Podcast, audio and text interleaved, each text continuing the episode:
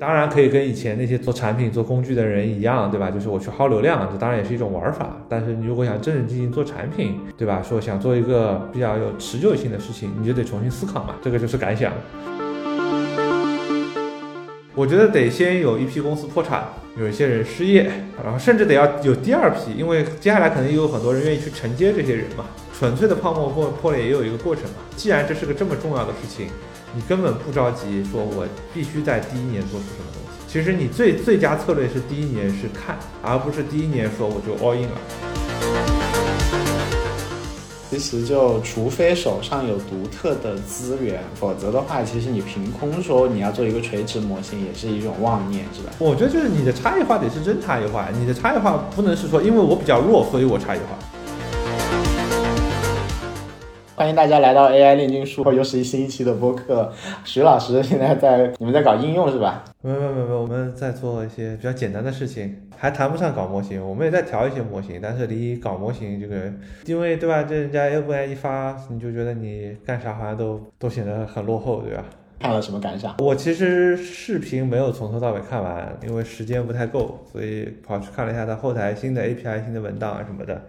然后那个 GPTs 的。灰度发布好像还没有发到我这里，就看了文档之后，就是你还是会发现说，其实对吧，就就还是很厉害的。有些新也不叫新闻吧，就有些消息原来说爆出来会有的，其实并没有嘛。什么团队版没有？那 Teams 对对对，团队版没有，然后那个价格也没有降了传说中那么多，对吧？它价格其实就降了百分之，这就就是 turbo 嘛，其实就是出了个 turbo，降到了三分之一嘛。它是降到了三十二 K 的三分之一是吧？这按 token 算嘛，它其实还是按 token 算嘛，所以它其实就是就是单个 token 的价格，turbo 是 GPT 四的原来的三分之一嘛。我我的印象中，它好像降到的是跟三十二 K 比的三分之一吧？它是一它是十，它是一百二十八 K 还是多少的嘛？就更长，但是更便宜嘛？对，但是这个上下文，在你实际使用的过程中，你很难会到一百二十八 K。嘛，那你原来用一百二十八 K 的场景，你原来用三十二 K 的话，也得自己去切分文档搞那么长嘛。所以就我觉得本质上是价格价格低了嘛。但是之前有说什么价格打到百分之五，并没有发生嘛，对吧？对，我觉得那个其实是一个话术，它的意思其实就是你现在不用把原来的那个 history 来回丢了，这样子省了你百分之好多好多的那个 token，并没有啊。你用 assistant 它的计费方式。不是这样的，你用 Assistant 它的计费方式特别复杂，我大概看了一下，我的感觉是跟原来是一样的啊，这样吗？只是他帮你维护了一下状态而已。哦，就是他其实还是在帮我丢原来的历史记录，但是只是自动化了，他还是要算我钱的。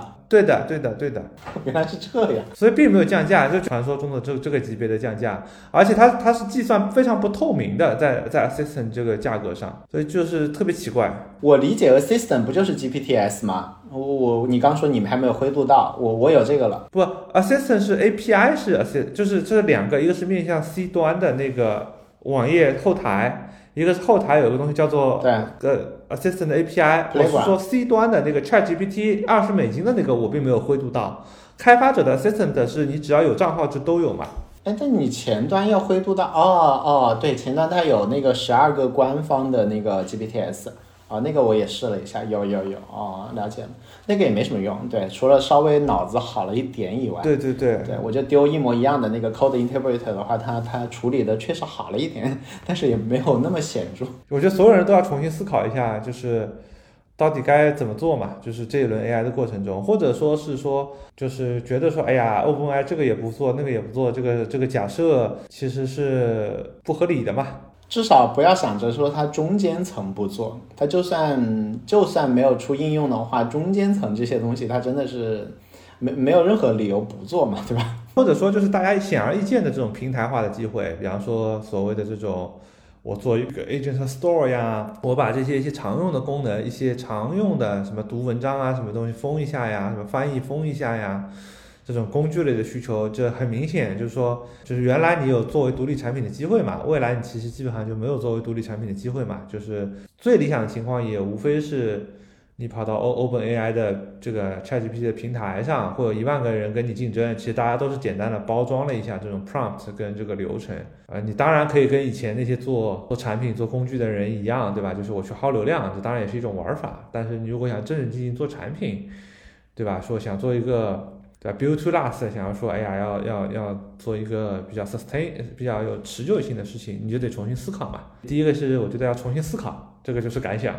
第二个是我还听到一个小道消息啊，就是说 GPT 五已经训练完了，所以市面上现在一些云平台会腾出一些 H 一百可以用嘛。哦，那事情就串起来了是吧？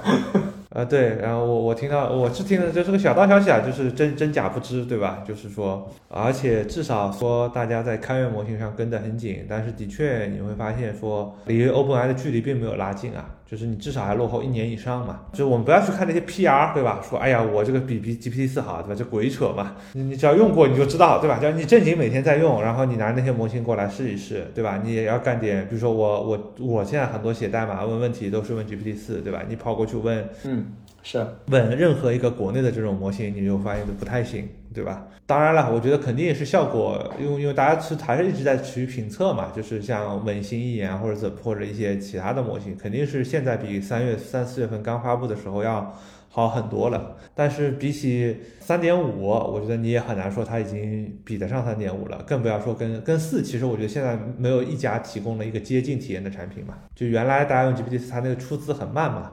但是 Turbo 上了之后，Turbo 很快，对对对，而且我的我的感觉是，它已经把那个默认的默认的 GPT 四已经应该是用成了 Turbo 吧，就 default 你在那个网页界面上的，我估计已经是 Turbo 了。他自己不承认，我问过他。啊，这这个我觉得是没有关系，因为我用我原来用四的 API，他都跟我说它是三点五嘛，所以我觉得这倒不是个问题。OK，哎，那那他为什么会不认呢？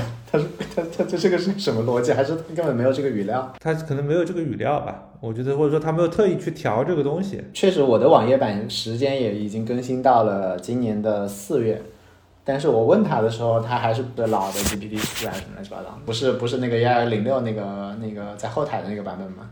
后台是有幺幺零六那个 preview 的版本嘛，所以现在我看就是像比如说那个 agent 的平台，尤其是单 agent 平台，因为它现在这次就单 agent 平台嘛，有点像比如说那个新石他们的 MindOS 这一类的话，现在应该受到蛮大的冲击的。对呀、就是因为本质上我觉得还是这个，就是你做的这个事情其实本身也没有什么门槛嘛，就是这个其实世界还是挺公就很公平的嘛，就是说你做这个事情是因为你有做的早，你看得到早，你决定去做了。但是从这件事情本身来讲，它其实没啥门槛。你做一个所谓的别人的这种 agent store，提供了一些就应用层开发上的便捷性，或者说一些分发的这个能力，就是你在这个过程中到创造的价值还是很很小嘛，很薄嘛，所以你受冲击、受影响，这是很正常的嘛。你回过头来，你就会去看，就是你提供的价值越大的人，其实受的影响就越小。比方说，今天如果我们去看，虽然达里三已经出来了，效果也很好。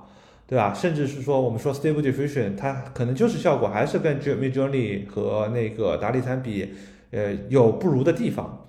但是因为它的确也是一个从零开始预训练的大模型，它是又是完全开源的。那么即使是当一些商业的模型效果更好的时候，它其实受的冲击反而没有那么大，对吧？就是你今天还所有人不会觉得说，哎呀，达里三出来，Stable Diffusion 没活路了。其实没有人会说这句话，甚至也没有人觉得说你 OpenAI 的这个开了更多的 API，Llama 2或者说 Meta 就没戏了。这个问题还是回到那个，就是你在这整个过程中到底能创造多少价值嘛？对，但是 Mid Journey 的话，就还是有一个观点，就觉得 Mid Journey 的收入估计会受到影响嘛，它不会死，但是有一些续费的就不一定了嘛。那，对，我觉得 Mid Journey 其实是受很大冲击的，就因为在这个东西出来之后，你还是看看价值嘛，就是说，如果说别人画画画的跟你差不多好，那你能够提提供的独特价值就少了嘛，这个是就是你在生态位上需要有差异嘛。你比如说 Stable Diffusion 就是我开源，你有本事你 OpenAI 也开源，那我就认了嘛，对吧？但是但是的确像这种身位，你 OpenAI 就很难说我开源。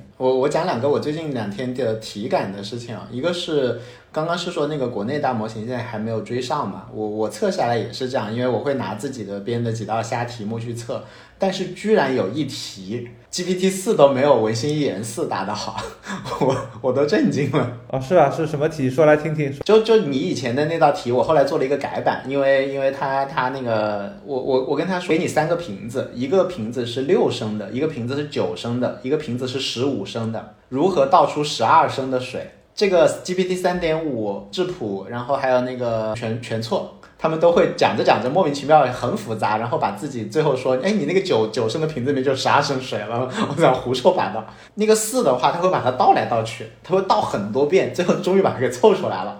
但是因为你有两个六升的瓶子，其实你应该就直接拿两个六升的瓶子装两次不就结了吗？只有百度文心一言四是直接拿出来倒了两次，然后觉得哎哎哎，全村的骄傲，你居然你居然你居然超过了 GPT 四，所以还是他们它有一些奇奇怪怪的特色上的话，三点五它的三点五也不行，它三点五简直不能用，但是那个四我试下来还可以。然后那个交还交了五十九块钱呢。我这两天也画画，我拿那个 Mid Journey 和 Dali 都画了一下，然后就会发现 Mid Mid Journey 画出来的那个质感漂亮还是要漂亮很多，但是真听不懂人话。就是但凡你想让他改个啥，或者说什么东西在什么东西，那个什么。我是要画一个小孩指挥一个大军大大军队什么的，说军队人要多一点啊什么的，这种话没有一句话他听得明白的。嗯，就 Mid Journey 就是个脑子很不好，但是手很好的。然后 Dali 就是属于他画出来都丑丑的，但是他每句话他大概能够 get 到你的意思。你让他把人画大一点的人就大了一点，你让说那个坦克变多一点，那坦克就变多一点。就真的一个听得懂人话的一个不那么好的画手，就差异还蛮大的。他有那么好的一个脑子之后，真的是还蛮无敌的。就觉得哦，很很不一样。就是这个，我觉得又是另外一个问题，就是说，今假设你即使能够赶上 GPT 四的那个大语言模型，它今天的那个多模态模型，你你又面临下一个挑战，因为我看有很多人都在玩那个 GPT 四 Vision 的那个 API 嘛，可以把那个图文都给他嘛，然后那个可以让他解说足球了，是吧？啊，对对对对对，就是他就把那个视频，然后切成，比如多时帧截一张图片出来。然后让你去去做这个更复杂的工作嘛，这个就其实又又拉开了一层差距。它几个东西拼起来也很可怕呀，它还可以分析数据啊什么的，然后再把数据给你根据你分析的数据，然后给你一个什么写写一段代码，反正它把所有东西再拼起来又可怕一层，还蛮真的蛮强的。小公司没活路啊！呃不，我觉得不是啊，我觉得反而是还是我觉得是一直是那个逻辑，就是巨头压力很大，然后小公司反而无所谓，中型公司就是中型公司或者说那种中不溜的创业公司，我觉得其实反而是很难说。就是原来大家都可以讲很多什么，哎呀，我微调个大模型啊，我在我这个场景里好一点啊，我专门做一下多模态能做得好一点啊。其实这些东西，当他又发了一个啊，我能做一个平台啊，就是这些。都变得没活路。反正我觉得小公司不一定，你真的是个三四个人小公司，你本来也不会去做模型嘛，对吧？甚至你是个二二一二十个人的小公司，你也不太会去做模型。对我说的可能偏套壳一点，就套壳一点就就拜拜吧。对，但我觉得不是没活路。我觉得套壳的人难道没从套壳的人本来就应该理解说我就是个赚个流量的钱啊？他难道还指望说我套壳能够成为？就是你不太可能指望 Talk 成为那个入口，让 OpenAI 只是做你的 supplier，这不现实嘛？或者说，我早几天我们上次一起跟那位同学聊的时候，其实我就一直有这个观点，就是如果你是要套一层它的壳，但是你要有长期价值的话，你的那个主界面不应该是聊天。呃，对，就是假设你的主界面是 Excel，然后它旁边有个聊天框是可以的，然后它的智能是借由你那些格子然后来实现的。这个时候，它它它就不是主体嘛。但是如果你的主体变成了真的是纯粹那个聊天框越来越大，Excel 的格子越来越小，那那那它被干掉了，被被被吸进去，或者被什么小团队在上面做一个 GPTs 干掉的概率就提高了。所以在想说，可能你那个界面还挺重要的，就是得想到有自己的一个独特的一个非智能的那个东西，那个界面。所以，但是现在也在找那个界面到底是啥。哎，那像你看起来的话，其他的那个大模型公司，比如说零一，不是刚好又发了一个模型，号称比拉玛兔好。我觉得第一个问题是我那个是那前两天我在吃饭的时候听说他们要发，我说他这日子挑的不好。对，没有人关心这件事情。好，为什么日子挑的不好呢？就你知道人家 OpenAI 十一月六号会开 Dev Day，你为什么要在这个？但是我后来想一想，就是说这也很正常嘛，就是说他如果比这个晚开，那就是更差了。对他也不能今天，今天更没有人在乎他这个事情。对吧？对吧？我觉得这第一个问题嘛，这第一个问题嘛。第二个问题就是说，就是所有做技术大模型的公司都得回答一个问题啊。当然，在国内因为有就是各种地缘导致的这种这种问题，导致你可能还有一些特殊的这种带来的，说我这个模型怎怎么都会有人用，对吧？就跟你在中国搞显卡一样。对吧？这个其实是别人逼着你自己去从零开始创造嘛。但是所有搞模型的人其实都得回答一个问题啊，就那么多各种各样的开源的预训练的大模型，如果只是跟在跟着 OpenAI 后面的 Llama 2上，我只是做一些简单的结构或者说是参数啊或者效果上的。创新我觉得是不够的了。接下来说拉玛训了个七十 B，说哎呀，我能够用三十四 B 实现一个挺好的效果。从当然这个不是这个事情没有价值啊，但是这个事情可能支撑不起一个这种什么十亿美金、一百亿美金的故事啊。因为第一个是已经有很多人都发都证明了，我有数据，我有工程师，我有人力，我其实能干这个事儿。第二个是说你的这个就现在大家的创新还是太集中在主赛道上了。就是我把我的那个 context window，就是我的上下文窗口搞得长一点，啊，我的这个模型什么外推能力，但是其实真正的就就你并没有比别人先做多模态，对吧？你并没有比那个 OpenAI 先做出多模态，并没有走一个跟 OpenAI 完全不同的路线嘛。对，除非像像那个 R R W K V 那种，对吧？他们是真的走了不同路线。啊，对对，甚至甚至你没有跟 Llama Two 走一个不同的路线，对吧？这个这个其实我觉得就就很难受。就是市场上那么多开源大模型，我用你的原因是什么呢？当然，我觉得国内有一个原因是说，为从合规的角度，我可能就得用国内的开源大模型。我从中文支持的角度，对。但是如果我们完全退回到技术的角度，其实。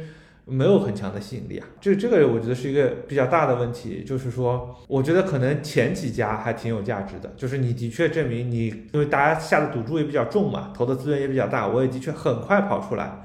但是如果你不是很快跑出来，就像比如你今天发了一个三十四 B 的开源模型，然后呢，就是问题是然后呢，就我想了一下，然后是我也不知道这个然后有什么东西，因为这个参数量级的开源大模型，国内是。只是大家选择开不开源而已。我觉得国家国内其实有所有的巨头公司也好，头部的开源大模型公司，其实都能 train 出来这个体量的模型，效果肯定好坏都有差别，大家都比不上 GPT 四。那你觉得他们零一的估值其实就是离开负值钱了？我觉得估值这个事情有用也有用，虚也虚。有用是说。说，毕竟这个估值往往意味着你也融了很多钱嘛。但虚也虚，我觉得也是一个问题，是说，那你融的这点钱有多少钱是用在建立壁垒上？其实大家都得回答这个问题。因为卡其实不是壁垒嘛。据说海外就是最最头部的，就是还不是说什么头。如果我们说头部有十家，下卡下最多的前两家，可能一家都下了一百万张卡，一百万张 H 一百。我在那个 Twitter 上看到过这个说法，然后就 说基建层在全部重重新设计，因为是要 for 这个数量级的。对，说他们下了一百万张 H 一百的卡，然后是。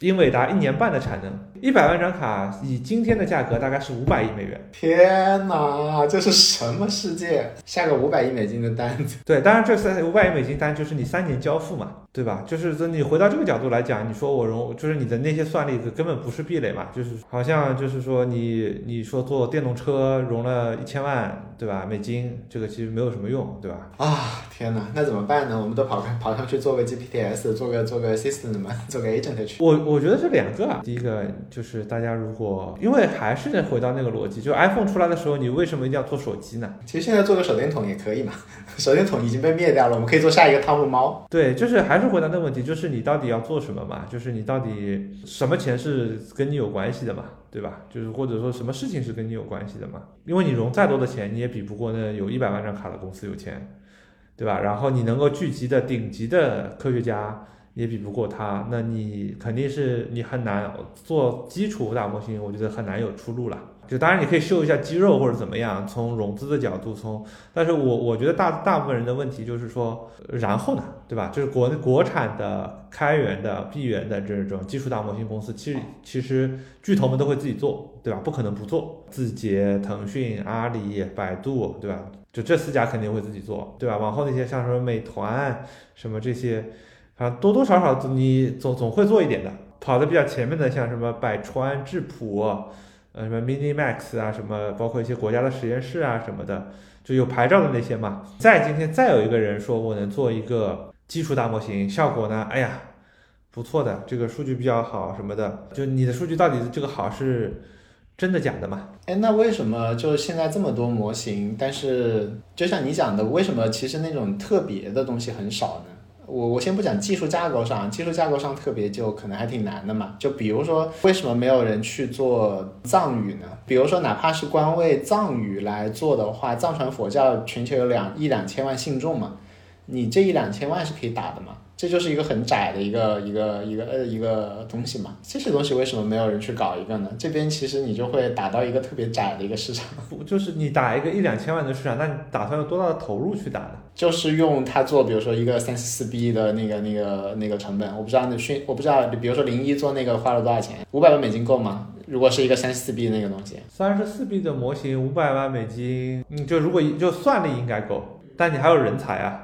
就你其实你面临两个问题，第一个是人才，第二个是算力。第二个，对于大部分有能力做这个事情的人才来讲，一个一两千万万的市场是没有吸引力的。对对，所以大家都去赌那个大的嘛，就是那个大的确实大，但是就是一堆人一堆人在抢嘛。就是说，你说我们就做一个小语种，就一两千万人，说因为别人也不收集这个数据，我们专门说你做了半天是。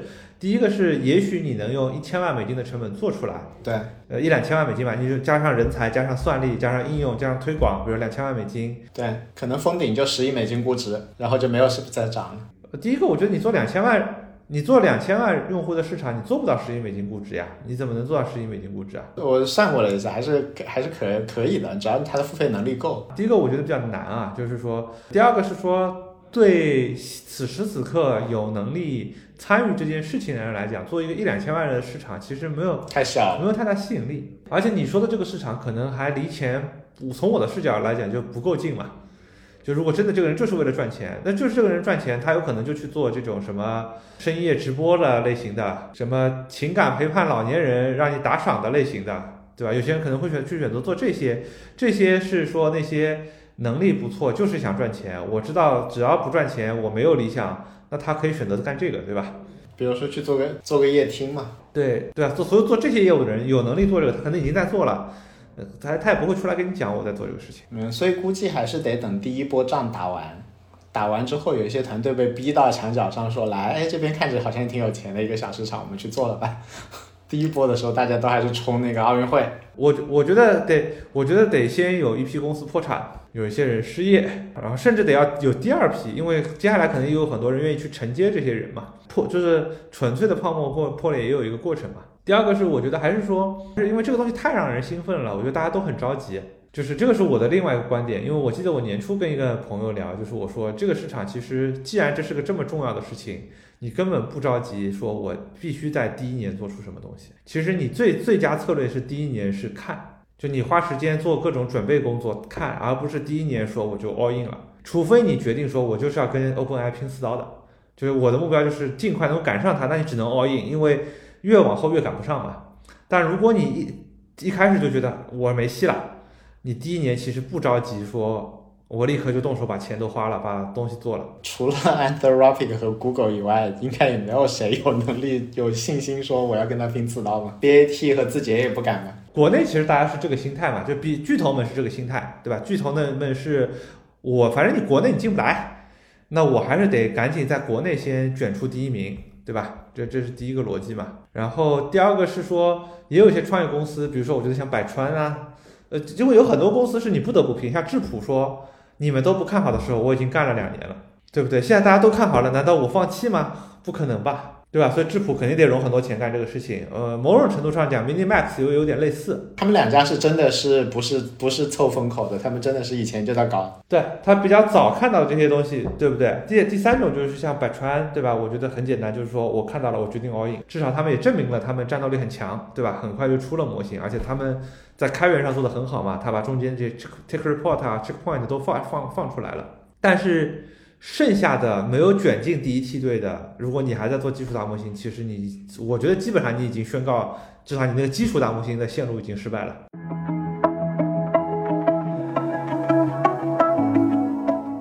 呃，我我分两节讲，第一节讲就是，那你觉得像百川之类的，他们出路怎么办呢？小川他们的、呃、那个就就也很也很尬呀。我不知道，no idea。其实我们是格局不够，我还是回到那个问题，我我的总结是我们格局不够。我格局更小，我现在只想找一个一两千万人的市场。当他们冲到最头部的时候，他们要面临的问题、要做的这个事情，其实是完全不一样的。因为我听说啊，也是听说啊，又又是小道消息，小道消息都做不得准啊。不要希望别人不要来说，哎呀，你又胡说八道，你又吹牛。说就是像质朴啊之类的国公司这种 to B 的单子其实是非常多的，哎这就是都有点接不过来，所以会有很多其他的一些，因为也说有一些其他的做这种 AI service，也是一些比较我认识的一些朋友比较头部的公司接这种几十万、一两百万、两三百万的单子，就是用别人的模型帮很多企业做实施，日子过得也挺好的。哦，对，所以我觉得 maybe 他们其实日日子没有大家想象中那么难过。对吧？但我觉得这很难讲，就是它很有可能是有营收，那个如果光看内部的营收，那其实日子是过得下去的。但是它在那个基础模型上那个投入呢，其实的确是非常多的钱，那肯定是一时半会是挣不回来的。呃，问一个技术上的问题啊，就智谱之前是 GLM 嘛，他们后来已经全部把架构就是跟 OpenAI 一模一样的，就是 GPT 了，对吧？啊、它 GM 三的架构我也没看过，所以我不知道。对我好像有这么个印象，就是全部改了之后说效果更好了，就彻彻底改了，只剩下名字没改。的确，Decoder Only 的这个模型，至少有人发过比较严谨的论文，说就是你如果用同样的算力的情况下，Decoder Only 效果更好。就是你不能说我的参数一样，就是没有没有意义的，因为你训练的时候，它核心还是按照就大家最后是按我到底花费多少算力能够达达到一个多高的智能嘛。呃，从这个角度来讲，他们觉得是说 decode Only 至少目前证明是做消融实验上效果是最好的。那现在的话，刚刚我们在讲说，比如说像百川之类，这是第一梯队嘛？那如果是第一梯队，其实就会很难嘛？那第二梯队呢？你是觉得是更难还是更容易？因为更难的角度就是第二梯队更难，因为市场是赢家通吃嘛，你更难抢第一了嘛。但是第二梯队的好处就是因为假设我不想抢第一了，说不定我就可以去找一个新闻市场去做了，所以其实反倒又更容易了。不是，我觉得回到那个问题啊，就是市场上存不存在第二梯队的大模型这个这个这个概念，就跟手机市场存不存在第二梯队这件事情一样，或者有超一线梯队是，比如说是苹果，然后第一梯队可能就是什么三星以前的华为，对不对？然后国内的什么小小米、OPPO、vivo，后面就没有第二梯队了，或者说后面的第二梯队还有，但是我我觉得这个更可能更像是云。云的话就彻底的没有第二梯队嘛，但是手机确实还有一些各种杂牌嘛。我第一个是第二个是手机的很多杂牌是第一梯队的副牌，它不是杂牌。那你讲说也，当然你现在可以这样讲，那你之前还有锤子，锤子都算一个牌子呢，但锤子没有出路呀，对吧？还有魅魅族，锤子、魅族都没有出路呀。魅族一加，就一加现在是并回给 OPPO 了嘛？还有那个传音，对，所以传音其实是走出了一个完全不同的道路，差异化嘛，对吧？我觉得它就不是个第二梯队，它不是说我我大家都卖中美，都卖欧洲市场，我也做卖欧洲市场，它其实就是差异化了嘛。我认为整个的手机市场本质上是没有所谓的第二梯队的，因为我们其实我们刚才讲的，甚至或者说我们今天讲的模型的第一梯队，未来也会分出谁是华为、三星，谁是 OPPO、vivo，谁是小米，就不是所有人都是一样的产品力，或者说一样的市场的 brand。今天的十名以后的所谓的第二梯队，你要么就变成一个完全差异化的产音，要么你本质上就是个杂牌或者副牌嘛。那第二梯队的想法的话，就趁早的做成一个，比如说帮大厂去做做，其实是一个应用的引擎，其实做一个大应用。我觉得是大家还得是，我觉得得重新思考，就是大家已经卷了半年一年了嘛，就你得重新思考说，我手上这个牌，我我有这些人才，我有这些算力，我烧了这些钱，我融了这些钱，我重我接下来到底该干嘛？因为我觉得有很多大家的原来的假设，我觉得本来就不一定成立嘛。大家原来的假设是说啊、有行业模型的机会，这个机会到底存不存在？如果有 GPT 五呢？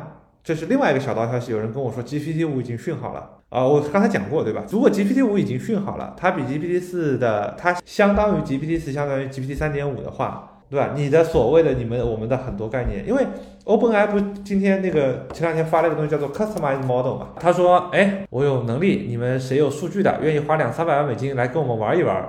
我们出个 research team，你们出数据跟应用场景，我们一起来训个模型。是两三百万美金啊！他只在发布会上只只是讲了 not cheap。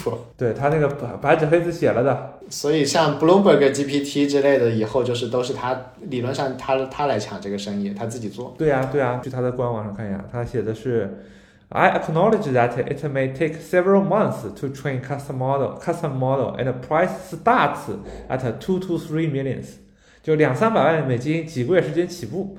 我们你可以填个表，我们来看看要不要和你干。对，所以行业模型会被吃掉。就我觉得海外跟国内还是不太一样啊。说有很多的原来的假设，至少之前大家还抱有幻想嘛，抱有幻想就是说，哎呀，OpenAI 其实已经把我它最好的东西都发的差不多了，它也卡住了，所以没什么东西可以发了。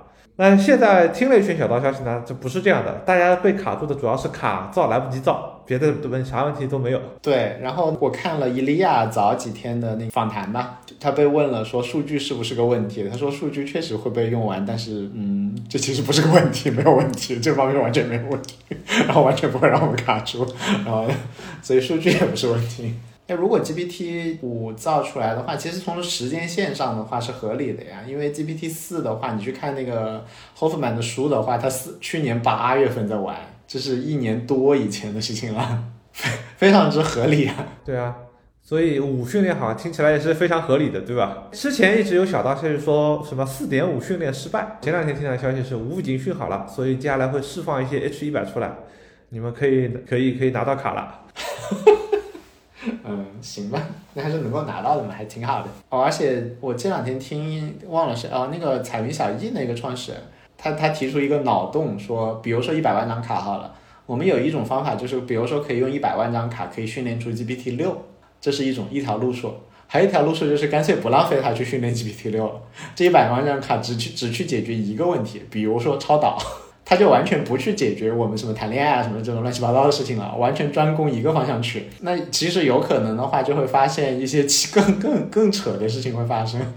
就他他就专攻一个莫名其妙的方向，然后就是科完全找科技突破去。如果走这个方向的话，其实感觉人人类文明往前走也会走得很快，也很也很神奇。就反正这里已经找到一个大杀器了嘛，就是堆算力嘛。你上次你上次讲的就是 all you need is computer 嘛，对吧？是的，跟模型都没毛关系，就是看模型这个嘴巴大不大。对，就可能跟可能模型结构的一些差异，可能影响没有那么大嘛。但这个其实也是很可怕的啦。就是如果这最后的结论是这样，其实我觉得也挺可怕。就是那意味着大家就做应用吧，对吧？因为那就是变成一个马太效应非常明显的的逻辑了。我今天还试了一下，因为我也在想一个应用嘛。我今天试着用那个用那个 System 搭了一下，但搭出来效果也一般。对，然后而且我还在试那 Assistant 那边也是可以上 upload files 嘛，然后我上传了，但是它完全没有按照会按照那些东西来答，我怀疑是怀疑是我写法有问题还是怎么样，他就跟我上传的文件毛关系都没有，嗯，还要再调一调，再试一试。但是如果它能够做成 App Store 的话，早期在上面先做个手电筒也可以，好像作为小团队来讲，你上去做个手电筒，就做一个 prompt engineer，找一个场景。好像也可以，然后再想办法看看中间不能满足的部分，再往 A P P 导。就比如说它有长记忆，或者说它需要特殊的界面，那满足不了。我觉得 Assistant 也是一个蛮，就就 G P T S 也是一个挺挺挺有挺有意思的东西。而且它如果把读文件和 Function Call 它放里面了嘛，这样子其实就是上面那个 Agent 的使用的工具是这家公司定义的。那这家公司，比如说你定义一个画流程图的话，那这个就是一个单独帮你画流程图的，它把 agent 的能力收进去了，而且这个 agent 调用模型的能力也在它里面，然后大家只要在上面发挥创造力就可以了，而且发挥创造力的那些人会自己帮他宣传的呀，你会说大家来用我这个啊，我这个什么子弹笔记，我这个是啥啥啥心灵导师，觉得这个东西倒是比以前的那个 plugin 听起来就感觉更可可搞了。对，就就我觉得就是你就是对很多小团队来讲，不是不一定是坏事嘛。对小公司来讲，就是说市场上，因为 OpenAI 不可能把所有的钱都赚完。就跟你说，我们说有淘宝、TikTok，那生态还是很繁荣的呀。那我觉得，所以对小公司来说，对灵活能能变通的小公司，其实我觉得是它让很多事情变得简单，其实是有更多的机会嘛。回到 Dev Day 的话，你看到有什么机会呢？或者你看到有什么好玩的好玩的东西，大家可以参考一下。我我其实自己这两天特别忙，所以没有时间思考这个问题。连 Dev Day 都没有看视频是吧？因为在写一些东西嘛，我就去后台，我就去他的那个 documentation 看了一下所有的 API，然后刷了一下 Twitter 上有些人发的一些啊，其实也是围绕 Vision 的能力的一些 demo 嘛，然后我觉得还挺有意思的。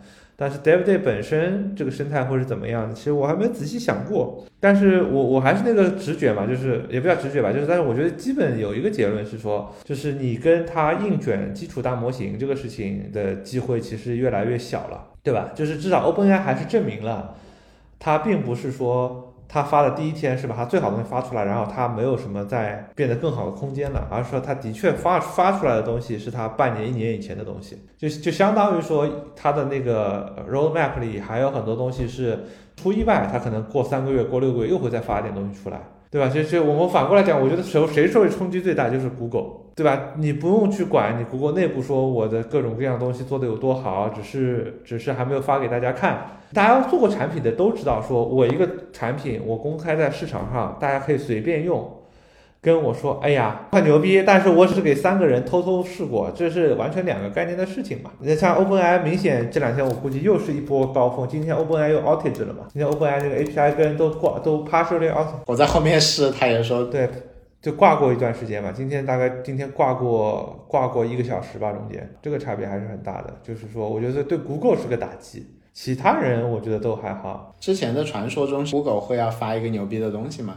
但是 OpenAI 这样持续搞的话，那至少大家对于 Google 的那个新东西的期待值会抬到无限高，就就就它它其实发起来也很也会很很艰难，就很难满意。我但是我从另外一个角度也觉得 OpenAI 应该还是有蛮多东西藏在后面的，因为反正听说的版本是那个微软在就是就是就就就两边还是在吵架嘛，但是微软在不惜代价支持它嘛。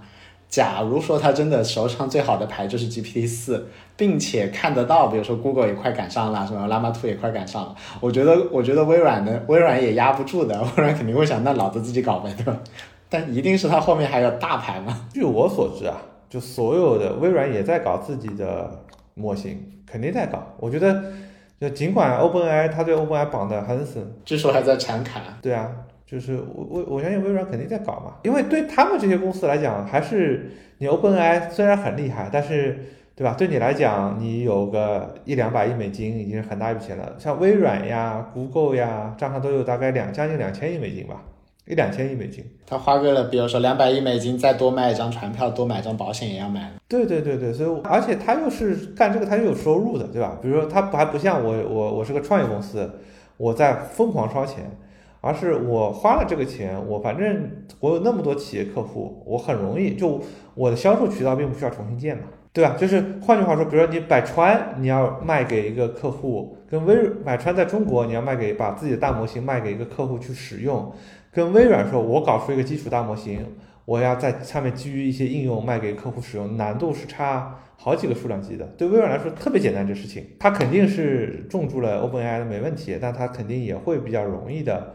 说自己投个团队也继续做嘛，对吧？哎，然后我们刚刚在讲垂直的机会嘛，刚刚有人在问说那个马斯克不是搞了一个吗？那你觉得像这种，它是这种算垂直的一个机会吗？可你可以叫垂直吧，或者我觉得叫差异化吧，因为和他们还是有很多不同的差异点的，对吧？它有大量的车，它有大量的特斯拉，它有卫星，对吧？对，所以他能做的很多事情，别人还真不一定做得了。这个就跟苹果做这个事情是一样的，因为苹果也是终端，也是个入口。那那个车也是个终端，也是个入口。对，它还有一些芯片能力都有。据说英伟达下单最大的两个客户就是微软跟特斯拉。OK，特斯拉 OK，不是我我以为是亚马逊刚刚。对，所以从这个角度来讲，你后来你也想想那个。第一个特斯拉，它的也是个市值很高啊，对不对？对啊，特斯拉也是个我搜了一下七千亿美金的公司啊。对，而且讲起来的话，Elon Musk 才是那个 OpenAI 的创始人，是吧？呃，对啊。然后特斯拉我刚看了一眼，特斯拉净利润也是好几十亿美金嘛。他如果对他肯定要搞，因为要不然的话，他以后机器人的脑子都是长在别人，都是别人的，也也太奇怪了。他们不管于公于私都是得搞的。对他要大规模造机器人的话，不可能大模型是别人的。而且它有终端嘛，一样的，就是不应该都在云端嘛？应该在终端上也有模型嘛？应该在终端上也有算力嘛？你要考虑什么隐私呀？考虑成本呀？考虑各种各样的离线的处理啊什么的。所以我觉得，对吧？就是特斯拉跟苹果肯定会搞，对不对？就是而且他们是天然的有差异化，因为设备是我的，我能不能搞一个小模型，就在端上，不用去连我的云。那那这种差异化是就是是真差异化嘛？还有一种软性的差异化，比如说我这个大模型，它比如说 EQ 更高，更擅长谈恋爱，更擅长弹弹琴。你觉得这种差异化是真的，还是只是一个妄念而已？我觉得如果你是讲应用，这是真的；我觉得这是讲模型，这是个妄念。就是就是，其实 GPT 四都能做到，以及做不到 GPT 五也早就把它盖掉。呃，我我觉得是这样的。你我我觉得就是智商跟什什么情跟智商其实没有那么大分别，真的没有那么大分别。嗯，对。我这第一个，第二个是我我记得前两天我看那个零一万物的那个技术合伙人。他在那个知乎上写了他们训练模型的过程，说他们的得到的结论就是说，你要模型效果好，就是 I Q 类的数据跟 E Q 类的数据要平衡。就是说，当然我自己没有跑过，但是我的直直观感受是说，就是我没有见过一个模型，我我没有在使用体验中遇到过说，哎呀，这个东西它 E Q 特别强，就是智商不担心。没有的，就你使用的体验就是这模型挺好，跟这个模型挺烂。对，而且就是大家以为它 EQ 不行，其实就我自己试下来，只要你调一下，给它设定一下，它是故意的，就是让它冷冰冰的。嗯，是很好的。然后美国很多医院的话，其实是用它在做 EQ，没有让他看病，再让他跟写那个怎么跟病人沟通，因为就不知道怎么讲，就不能讲的太冷冰冰，要显得自己很有关爱的样子，让 GPT 帮忙写一样。对，所以它 EQ 其实也很对。所以我觉得还是回到你那个逻辑啊，就是如果你的对入口就是个对话窗口，就是个聊天窗口，或者是个语音聊天窗口。其实你还难，对吧？就是你说我就是个聊天窗口，你能玩出什么花样来的？你最后不还是得比那个谁的模型厉害嘛，对吧？那你比谁的模型厉害这个事情，你当然可以看各种评测指标，讲各种故事，但是大家用一用还是感觉很明显的。现在你在各种榜单上，GPT 四都不够看的，但是大家都不信。对啊，对啊，对啊，这个这个 GPT 四不排在第一，只能说明这个榜单不好，不能说明 GPT 四不好啊。对不对？这难道不是反榜单？你应该反思，为什么 GPT 四排在第十名？你这个榜单水平实在太差了。对，那实在是太扯了，对吧？你说明你的测试集设置有问题。你的测试集设计的好，GPT 就应该在第一名。所以照你这样讲的话，其实就除非手上有独特的资源，否则的话，其实你凭空说你要做一个垂直模型，也是一种妄念，是吧？就比如说像他有机器人，那确实是不一样。呃，对对对，我我觉得就是你的差异化得是真差异化，你的差异化不能是说因为我比较弱，所以我差异化，对吧？这这是个笑话嘛？我在哪里看到他们说 Dev Day 发发布会了，说你们的差异化什么的，就是差异化就是我们的效果比较差。对，就很多人的差异化是是跳是，他不是说我已经想明白我应该怎么差异化，而是因为我不行，所以我一定要找一个差异化出来。那你走到那个路上，你就很容易去找一个硬找一个差异化出来说，哎呀，我就做某某个垂直的行业。但是我觉得很多垂直的行业真的是那么容易做吗？或者那么垂直，这真的就是你相对它那个壁垒那么强吗？因为你如果真的是是你的垂直行业，你的垂直行业能力特别强，很有可能你是应该是这个行业的人。对吧？你说我是医院，对吧？我是医学研究机构，那我就花两三百万美金让 OpenAI 给我做个 custom model 嘛。你说我其实也也不是医院，我就是做医疗信息化的，其实你没啥差异化的，你只是比 GPT 四更弱，所以你干不了那个黑科技的事情，只能干像我们一样干干这种给人这个外包做做系统的活嘛。你还是有高科技的。没有没有没有没有没有，我我我觉得就是说，你看到 GPT 四，觉得哎呀，就你这个都不是高科技。你看着人家的 GPT 四 Vision，你这个都不是高科技，你做的事情都不是高科技，你还是要继续努力学习，争取成为高科技。By the way，我试了一下那个，哎，是百度还是阿里的？他们也是可以认得出，但没有那么好，不不见得有那么精细哦。但是我试了几张图片，他们也确实能够认出那张图片在讲啥。就是也没有我想象当中那么弱。我之前以为他们那个图片是搞笑的，但是但是我上传了几张图片试了一下，比如说什么柱状图，然后再上升曲线，然后这边有一个小孩子在干嘛，他们都是认出来了。当然他们的视频有点扯。我觉得第一个问题就是说，国内的模型进步是很明显的，就是说这个是不矛盾的，对吧？第一个是进步很明显。拼命追赶，大家都都在，人家进步更大，对吧？第二个是，我觉得都不叫人家进步更大。第一个是人家本来就藏了很多东西，对不对？就像你说的，人家的 GPT 四是去年八月份训练好的，人家十一月份才给你看了 GPT 三点五，哎，对不对？人家去年十一月底嘛，给你看的三点五嘛，但是人家的 GPT 四可能八月份甚至更早就已经训练好了嘛，人家是今年的五六月份还是三四月份给你看的 GPT 四，现在现在十一月份才给你看的 GPT 四 V，那意味着他其实给你看的东西是他基本上一年十五个月以前的东西，对吧？对吧？这这个我们得承认嘛，就是说差距还是缩小了的，也人家也没有多，人家给你今天看的东西并不是他最近一年的研发成果，我觉得他最近一年的研发成果他都没有放出来，他现在给你看的是最近一年产品化了的成果。如果你上一次讲的那个道理确实是真的的话，就是 computer is all you need 的话，这个差距就是追不上的，就会越来越大。就是我不讲不讲能力，只讲 computer，只讲堆算力，这两个问题啊，第一个是国内像字节、腾讯这样的公司赚的钱还是足够多的，但是买不到呀，爱去一百。第二个问题就是卡买不买得到，原来是买得到，现在买不到，对吧？第二个问题就得看国产卡嘛，对吧？什么华为，对，听说是那个 A A 一百百分之七十的能力。那我觉得就就你还是有机会嘛。对，但是不是还有其他各种工程上的问题吗？就如果是卡在这里，那就很很很崩溃啊！就最后发现说是没有卡，变成一个纯粹堆卡的游戏的话，那就很吓人了。一百万张，像你刚刚讲的，那这不，它肯定也不是说一百万张都拿来训练一个模型嘛，它还有大量的应用部署，就推理应用的场景嘛，对吧？包括云端的这个需求嘛，对吧？他拿个十万张卡、二十万张卡做训练也很正常嘛。啊，挺好的啊，反正就觉得在这个时代真的挺好玩的，就好久没有说还等着看一个发布会啊什么事情。然后说第二天早上我还很嗨的，赶紧先打开看一下。然后我是没有熬夜，但是还是很嗨。就就想想在疫情的时候，真的想象不到这种时候说哇啊又有这个。我今天在工作的时候，大概一半的时间是在跟 GPT 就在测一些东西嘛，就在不停的说话嘛。我才觉得说这个东西要是一年前，我我我会觉得这完全是科幻啊。我就在想一年前。你你你会觉得说你你有一你你一直在跟一个机器人在写作，这个这个这个纯科幻，但是现在就是一个日常的工作场景，然后就觉得哇，啊还是太有意思了。还有什么总结性的想法吗？我觉得对我我觉得是这样的，真的是对于小团队，我觉得大家真的是冲一波应用吧，真的去想一些应用场景，我觉得还是有很多现在大家想的还都很浅，所有人对吧，包括我们自己都想的很浅。都都还就或者我觉得就即使你想的很深，但是你还没有得到，或者说你有一些想法，也并没有真的通过实践得到足足够多的呃结论和反馈，还没闭环。对，但是我觉得大家都是可以冲一波，就是也许是好事儿，就让很多人都打消了我也要搞模型的思想法。你把应用做做好，对吧？因为有太多东西可以做了，对吧？我们就讲难听点，你就让他帮助你写代码。这件事情到底能做得多好？就是我自己是说，我现在一直对着就有啥东西都问他，但是实际上它肯定不是一个最高效的流程。就是我还在用原来的编辑器，我用 GitHub Copilot 做一些代码补全，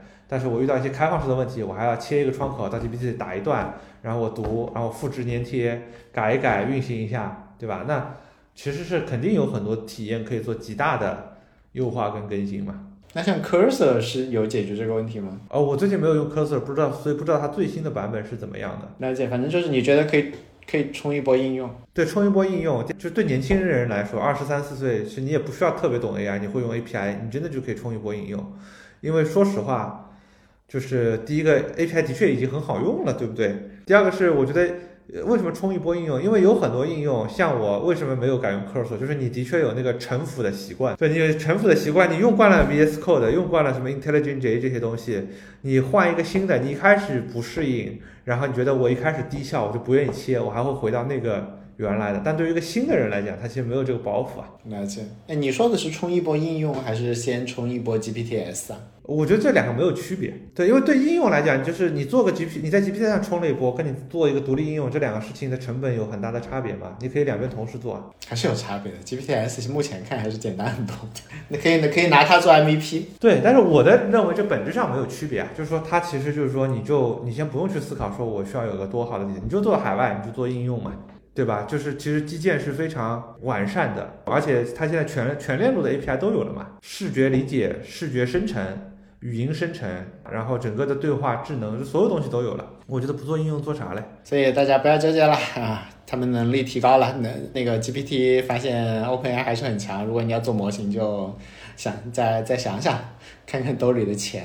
我觉得你你再想一想，就是你的差异化到底是啥？你的差异化肯定不能是说我们做个垂类大模型，这句话半年前说有人信，现在有说，我觉得就你很难说服大家。或者就是说我们定的那个垂类大模型，你你可能仍然有垂直的应用场景啊，或者怎么样，你有有特殊的这个细分的不一样的地方。就就跟 Elon Musk，因为他有特斯拉，他要做模型，我相信他要想做的事情。他也许是既有可能有机会去卷最基础的，因为他特斯拉本身是个七千亿美金的公司，一年有几百亿美金的利润。他说我就想卷大模型也能卷。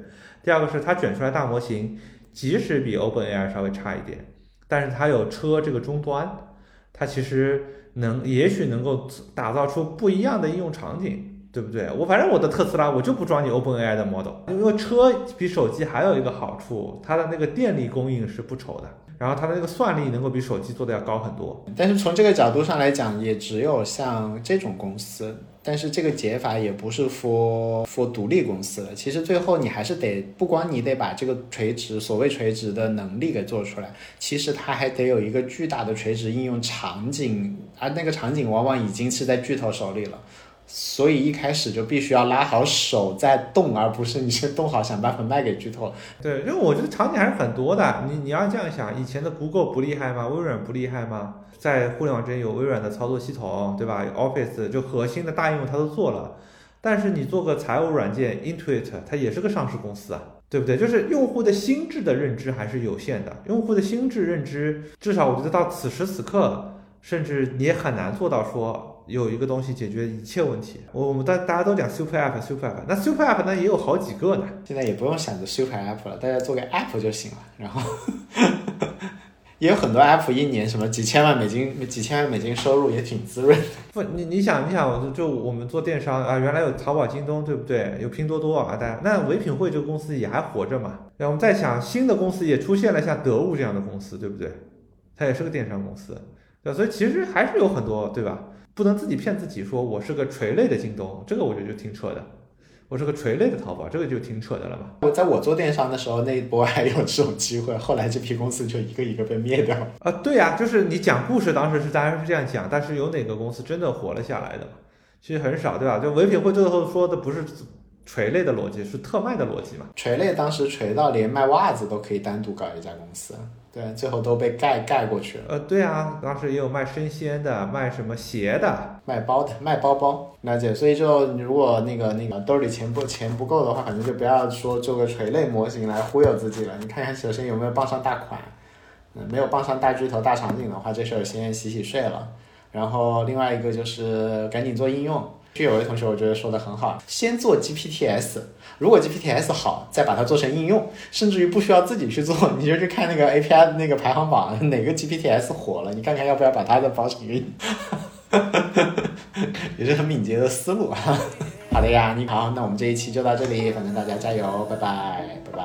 好的，好，拜拜拜拜。Girl, I get it. I wouldn't wanna want me either. I was stupid, forgetting you and thinking of me first. I just gotta know what you're gonna do, what I'm gonna lose. Know if there's any way to make it up to you, girl. Can you wait? Can you let me explain? I was trying to leave and we were drinking. She came on to me.